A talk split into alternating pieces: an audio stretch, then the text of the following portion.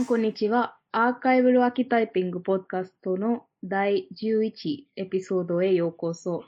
アーカイブルアキタイピングポッドキャストでは基本日本語でお話ししますが、最後に全体の話を英語でまとめていきます。The language used will be mainly Japanese, but we will have a short summary in English at the end. アーカイブルアーキタイピングプロジェクトはイヤマースで行われている一つのプロジェクトです。このポッドキャストはアーカイブルアキタイピングプロジェクトで行う今年の12月24日に開催する展覧会に向けて放送していきます。そして今までのエピソードでは今年のアーカイブルアキタイピングのメンバーをゲストに迎えてトークをしていきました。前回のエピソードではアーカイブルアキタイピングの教員メンバーとグループディスカッションしました。今日は展覧会の直前のエピソードになりますので、漢字形像と私、カルティカは今までのエピソードの内容などを振り返っていきます。ちなみに、展覧会のウェブサイトの URL は、ポッドキャスト詳細説明に書いてありますので、ぜひご覧ください。ハンジ君、はいこんにちは。こんにちは。よろしくお願いします。よろしくお願いします。最後なんですか、これは。どうですかねなんか、あの、一応展覧会前の最後のエピソードにはなるんですけれども、そうだよね。で、なんか今まで聞いてくれた人たちに、えっ、と、うん展覧会を体験してもらって、うんうんうんえっと、まあ多分 YouTube ライブをメインにやって、でそこであのフィードバック形式になんとかやるかなっていう、あの、うん今ちょっと考えているところですね。はい。そうですね。だからそれをポッドキャスト形式にも、あの、エピソードとして載せてもいいかもしれないですけど、でもそれはどういうふうにやるかとか、そのライブでどういうことを話すかにもよるんじゃないかなとちょっと思ってますね。うんうんうんはい。うんあの、前回の先生たちの話で聞いたんですけど、多分、うんあの、まあ、アーティストがいても話さないっていう人もいるとは思うんですけれども、うんうんでも別にそういう、あの、本当に、あの、体験して、あの、なんでこれ作っ、うん、作ったのかとか、ちょ、あの、直接聞きたいとかあったら、それのバーも、なんか設定してあげようかなっていうことをちょっと考えてたり、うん。だから、そうですね。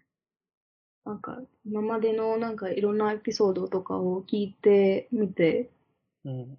で、なんか一番最初に多分、天野くん、こあの、インタビューやったんですけど、そこから今までちょっと考えてみると、ちょっと、あの、形式自体はちょっと変わってきたね、とかちょっと思いながら、うん、うん。うんうんそうですね。なんか、あの、街に歩きながらやるとか、あの、街に歩きながら、そこから、あの、ハリーポッターみたいな、なんか、新しい世界に入るみたいなはいはい。ところ、それはなくなったんですね、一応。うんうんそうだなうんそうなんだよね。そうそう。うんでも、そこからまた別のね。うん、そうですね。うんで、なんか、でも地図でいろんなことを分かるっていうのも面白いなと思って。ね、そうだよね。なんか、実際にその場所に行ってないのに、うん。こう、音がね、感じられるっていうのはね、多分うん不思議な体験になる。あの、なんだろう、日本の音と多分インドのその街の音とかもまた違うので、だからそ、の街の特性とかも分かうんる。じゃないですか。だからそれはね、あなんか世界中の人にちょっと体験してもらいたいっていうのがあるんですけれども、でもまあ、一方、あの、これはすごいあの、かましいっていうか、あの、多くの人まで届かなくてもっていうところもあって、それはちょっと微妙に、うんなんだろう。ね。まあ、でもこれは多くの人に届いてもいいよね。そうそう。これは本当に多くの人に届いて、あの、うん。あの届いたらすごい面白いことになると思って、うん。うんうん。まあ、だし、このね、展覧会でうん終わるわけじゃなくて、また次のね、機会にまたアップそうですねデートし。て、アップデートする。う。うんん、する作品だと思うんで。まあ、なんかインドもそうだけど、多分ね、大垣と東京とかね、ああ、そうですねまあ、。そういう、そうそう、場所でも絶対違うと思うかうんうん。ら。うん、そう、そうですね。そうですね。うん、うん、うん。でも本当にスマホを持ち歩きながらやれたらうん一番いいんですけどね。うん。うん。ね、個人的にはやっぱり、こう、ね、実際のノイズとボイスの違いがね、こうどういうふうに現れてくるかがうん。楽しみだけど、ね、共有するのもまあそうだけど、その人がボイス、ボイスを選択したか、ノイズを選択したかみたいなのああ。と、うん。ね、場所が紐づいたり、そうそう。いろんな要素が噛み合って、ね、その場所にこういうボイスノイズを選んで現れてきたっていうのが、こう、普通にね、場所の、場所、その場所の音を取って共有するだけじゃなくて、もう一段階、ね、レイヤーがあるのは、うん、そうですね。ちょっとどういう結果になるのかね、わかんないから、そこうんうんはすごい、うん。ね期待してるところで、そうそうそう。うん、楽しみ。楽しみ。え、なんか、丹治くんもなんか今回作品作ってどういう感じでした？と、普段やってることとあんまり変わらないんですけど、うんうん、うん。っていうのは、えっと、っていうのはまあ言葉をうん、書いてるから、ね、やってることの本,、うん。本質はあんまり変わらないんですけど、うんうん。でも、それが作品として発表されるときに、うん。なんか、普段は書いたものが、こう、そのまま、その書いた、うん。そのまま届けられるっていうか、ただ読むものとして届けられるんですけど、そうじゃなくて、それが作品として受け取られるときに、この書いたものが、どういうふうに違う読読まれ方をするとか、受け、受け取られ方をするかみたいなことを、まあ、うまく、えっと、自分の思い通りには、思い通りにさせようっていうことではないんだけど、こうどういうふうに思うかなっていうことを考えながら、いろんなことを、あの、トライしたので、まあ、それ、ぼね、そそれがどういうふうに同じだ、同じ話だけど受け取られるかは、うん。本当に場所があって、そこにただ何かを置くっていう、ね、うん作ったものをただ置くっていうことじゃなくて、こう発表する場所とか、ね、うん。どういうふうに、あの、届けるかっていうことも含めて、今回こういうね、状況になって、そういうことも考えながらやったので、まあ、そこを考えないといけない、い考えない、そこについて考えリソースを割くことが多かったけど、うんうまあでもん。それはそれで、ああ、うん、大。変であることが分かりました。ああ、そうだよね。そう、でもその慣れが、こう、しゅ身についてくると、ね、あの、効率的な、まあ効率的じゃなくてもいいんですけど、ここういう、こういうコードを書いて、こういうふうに設定したらこういう変わるってことが分分かってくる。ううんん。くくるし、で、まあ僕はそういうことがあんまりわわからなかったから、他のメンバーにそう聞きながら、うん。まあ深めていけたっていうのは、うん、とても、あの、面白い体験だったし、まあ、こういう風に誰かと、うん、あの、協力して補い合いながら、あの、一つの展覧会を作っていけたっていうのは多分他の、まあ今これ学校のプロジェクトとしてやってるけど、他の学校じゃなかなか、ああ、そうなんですか。ね、できないことな気がしますけどね。ね。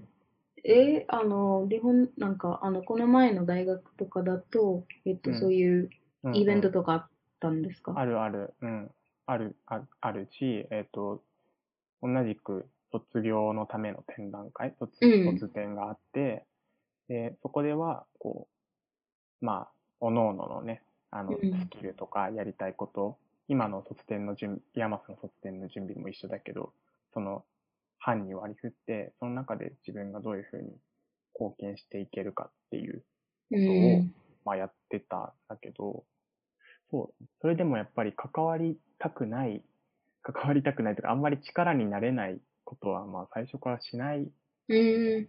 うん。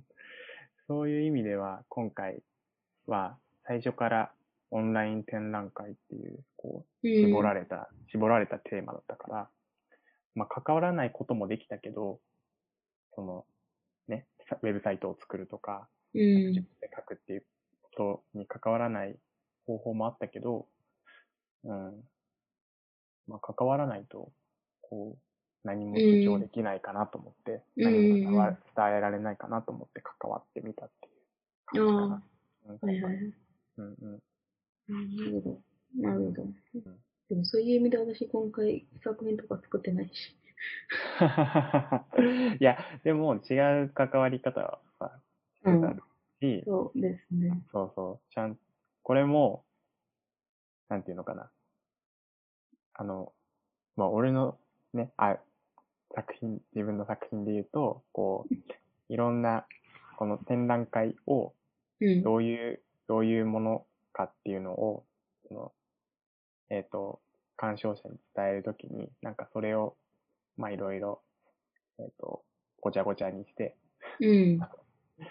まあ、してみようっていう試みで、うんそういう時に、こう、この展覧会を理解するためのいろいろなレイヤーがあって、で、そのうちの一つに、どうん。そうポッドキャストもあるなっていうふうに思ってたので、だし、まあ、それだけじゃなくて、こう、みんなが自分の、あの、作品をね、言葉で誰かに伝えるっていうことで、で、これはさ、あの、作品がこう、たくさん、あ、完成度が上がっていく前にみんな収録してたから、うん。だからその後ね、その言葉にしたことで、こう、どんどん、あの作品の形が、あの、もっと完成度が上がっていったり、変わっていったりみたいなことが起きてたと思うから、うん。そういう意味では、ね、この、一月前から、こう、長く考えれたっていうのは、この、ポッドキャストの、なんか、すごい特徴だったと思うけうん。うん。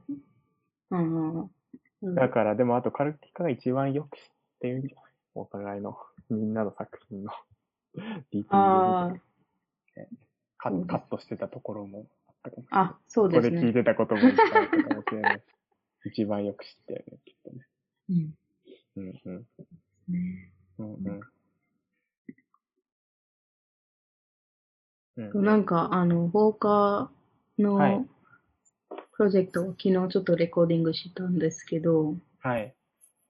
あの、そうですね、なんか、なんか言われて、自分がどういうふうに、その、C と性の話とか、まあ最近は考え、あ考え始めたっていうか、あの一応、自分の研究にもちょっと関わってきたから、あの、うんうんうん。本当に C っていうのはどういうものなんだろうっていうのが、すごいうん。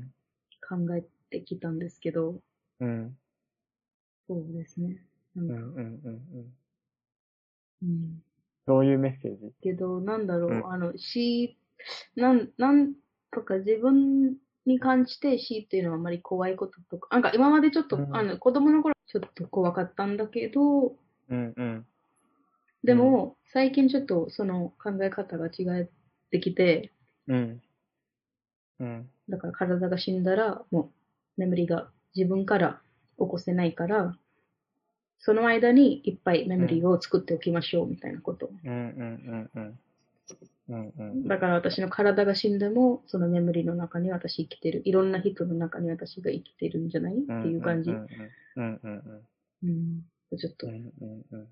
あるから、あまり怖くなくなったなっていう。ああ、そっかそっか。うん。うんうんうん。ねなんか、俺なんかは、その、自分、自分の生き死にもそうだけど、それを逆逆に考えると、その、なんていうのかな。多分カルティカの今言った話では、こう、忘れ、忘れられちゃうとこう死んじゃうみたいうん。な、うん、になると思うんだけど、その、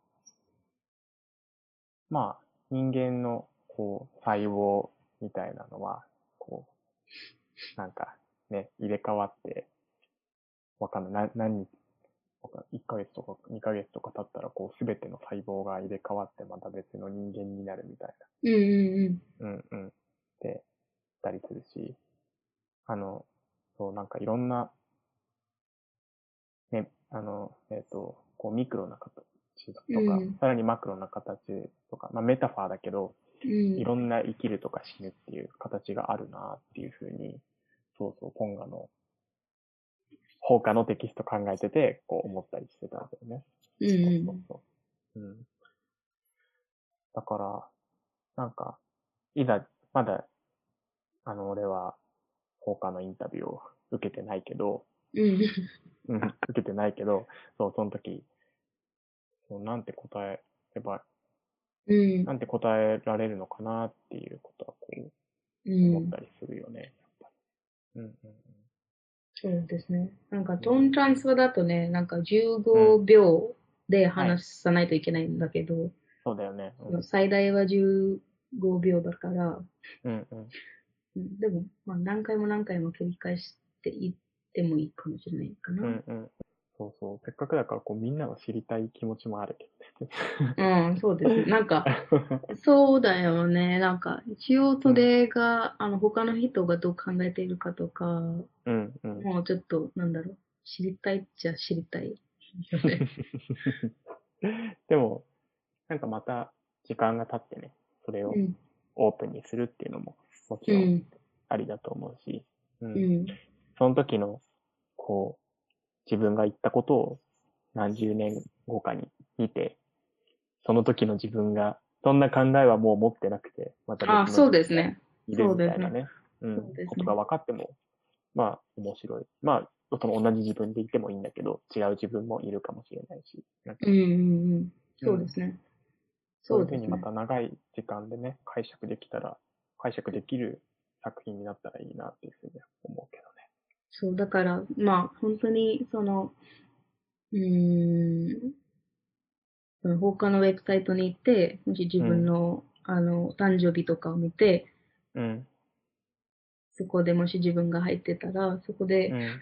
もし私、なんか、あの、言葉が多分聞こえないとは思うんですけど、うん。多分、あの、トーンだけ、そのトーントランスファーで使った、その、ミュージックだけが聞こえると思う。うんうんうんうん自分が何を言ってたかが忘れてたらちょっと怖いの。なんか、うんうんえうん はいはいはい。その時、なんとか言ってたんだけど、でも本当に、な、な、何言ってたんだろうね、私とか思った。そうだよね。そう。それ、それをちょっと、他に聞きたいな。なんか、他にまたで、うんそこでまた連絡して、私が自分のファイルが欲しいんですけどとか聞けばいいのかな。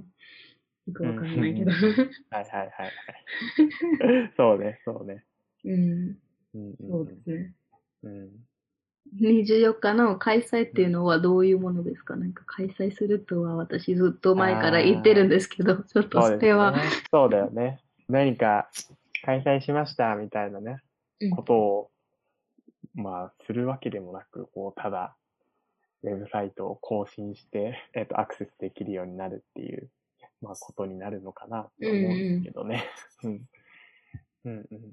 でも、そうだね。なんかそこが不思議だね、やっぱり。そう24日の10う時。んそうですね。なんか10時に何か、パーンってなんかやるとかじゃなくて、なんか、それがね、で、うんオープンしてみんなアクセスして、で、ずっと、うんえっと、1月10日とかなってるんですけど、はい。で、それ、それ以降も人がアクセスできるっていうことなのかな？なんか。えっと、インフォメーション。インフォメーションにはアクセスできると思うんですけど、こうん。の展示がどういうふうにあって、あとまあ、ポッドキャストとかも、まあ、うん。置かれていて、こういうふう、こういうふうに開催されましたみたいなことは、あのう、ん。情報としてはあると思うんですけど、まあ、作品にアクセスできるのは、こう、10日までで、うん、でも、その、まあ、他の、あの、えみんなの作品はまた、こう、アップデートして、うんそ、の 2, 2, 2月とかうん2月戻ってくると思うので、ちょっとそそれも期待してもらいながら、また次の展示を、うんうん、あの、見てくれたら嬉しいですけどね。まだこれで終わり、終わりじゃないので。うん。うん。はいはいはい。あ、うんなるほど。だから10日までは、あの、そのウェブサイトって感じの作品でもあり、はいあ。の、ステートメントのところからアクセスでき、あの、うん体験できるんだけど、うん。10日以降はそれができないということ？になるのかそなうですね。あはい。はいはいはい。それは重要。うん。だからみんな、うんみんな10日まで絶対に見てみてくださいっていう感じだよね。そうですね。うん。いや、本当に重要うんだ。よね、それ。うんうん。まあこれもでも、なんで期限を決めているのかっていうことは、こう、もうちょっと、あの、考えを、ね、深めていきたいなっていうふうには個人的にはこう思うところなんですけど、まあ物理空間だと当たり前のようにこう会期があって、うん。次の人に、あの、場所、うん場所を使ってもらうっていうことになると思うんですけど、そうだよね。なんか、物理空間だとその、日にちき、うん、その当たり前さを、なんかそのオンラインでも、なんか、なんか当然、当然みたいにちょっと考えちゃったみたいな感じ？かな？ひとまずは、そう、当然のように考えちゃったっていう感じかうんな。その作品の中には、あの、ね、毎日更新していくものとかもあったりするし、うん。その、あの、発表しっぱなしっていう、うん。発表して終わりっていう作品だけじゃないので、うん。こう、現実的なね、うん。あ、の、難しさとかも、うん。あの、考えて、一応7月10日に、までにはしたんですけど、うんまあ、現実的に難しいこともあって、その1月10日まで、とりあえず決めたんですけど、まあ、あの、もちろんオンラインの展示には、こう、期限を決めないことの可能性も、あの、うんたくさんあると思うし、まあ、そういう、今までもそういう試みがたくさんあると思うので、今考えてみても、こう、面白い、あの、重要な話なんじゃないかなっては思います、それは。うんうんうんうん。うんなるほど。うんうん。なんかスタート時間もそうじゃないかなと思って。なんか、うんうんうんいつでもスタートできるのに、そこ、うん。うん。だからうんうん物理空間だとそのスタートだとその、なんか待ってる時間とか、その、 excitement っていうか、うん。があるので、うんうん。オンラインの excitement はまた違う形の excitement だねっていうのが、うんうんうんうんうん。なんか来場者とか待ってる excitement よりも、なんか、うん。なんか違うような excitement だよね。なんかうんうんアーティスト側からすると多分なんかすごい excitement だ,、だけど、うんなんだろう。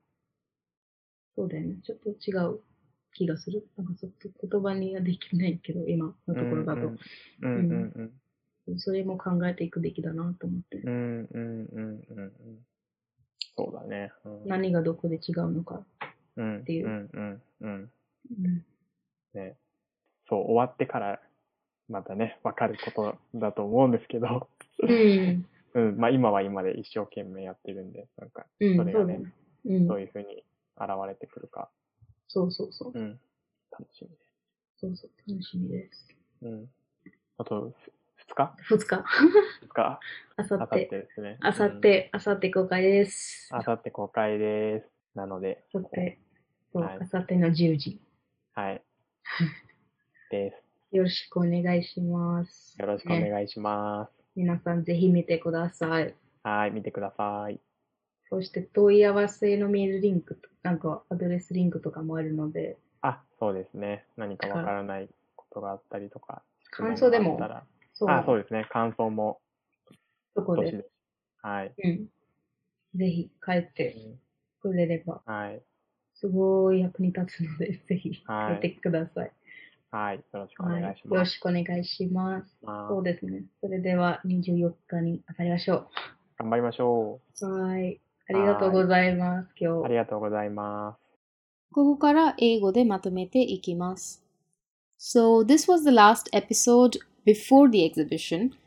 The exhibition starts on 24th December and would go on till 10th of January 2021.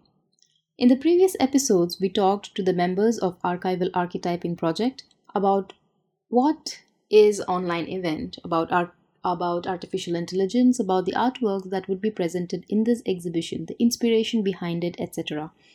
In today's episode, I and Tanji look back and talk about the interviews and other related things. We start with Amano's uh, interview, which was first, and how since then, during this span of one month, the artwork itself has changed a bit, and how the earlier idea was to have graffiti works around the city and to access the work from there. However, it has changed a bit from there, and now you would be able to see other people's recording as well on the map. It would be interesting to see the sound print of different cities and countries, and we are hoping many people see and try it. Tanji's exhibition statements are an artwork in itself, so he explains how the process of designing the pathway and just writing the statements are two different things. It was nice to collaborate uh, and learn new things, which he otherwise wouldn't have tried to learn by himself, he says, as he wouldn't think it was related to him. I recorded for Hoka's work Time to Say Goodbye yesterday, And that made me think a little bit about life and death. And it would be interesting to see many people participating in this process and seeing what they might have to say, though we can't really hear them because they are to use tone transfer. Their words would be turned into instrumental. We are hoping again that many people participate in this process.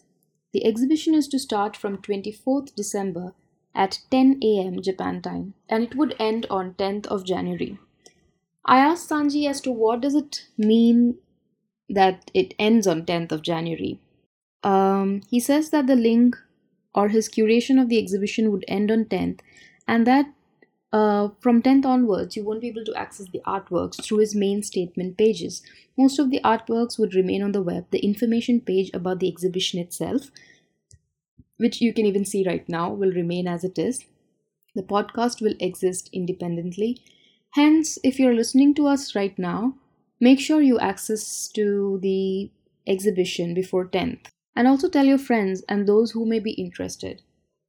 One of the things Tanji finds interesting is that while holding or curating an exhibition at a physical space, one needs to think about the cost, the number of days, etc. But if it is online, in a way, the time and space looks limited, and hence he wonders if there is a need for end date as well, or what made him want to have the end of an exhibition.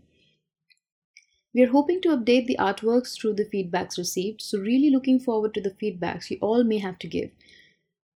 You can write to us at archival-archetyping-info at group.iamas.ac.jp. I know it's a bit long, and hence I will add it at the explanation space so you can access it via click. The exhibition opens on 24th December and as I said before, it would end on 10th of January 2021. So please do visit and let us know your experience. Thank you so much for listening to Archival Archetyping podcast and supporting us. See you somewhere on 24th. Thank you. Wish you a Merry Christmas and a healthy and Happy New Year.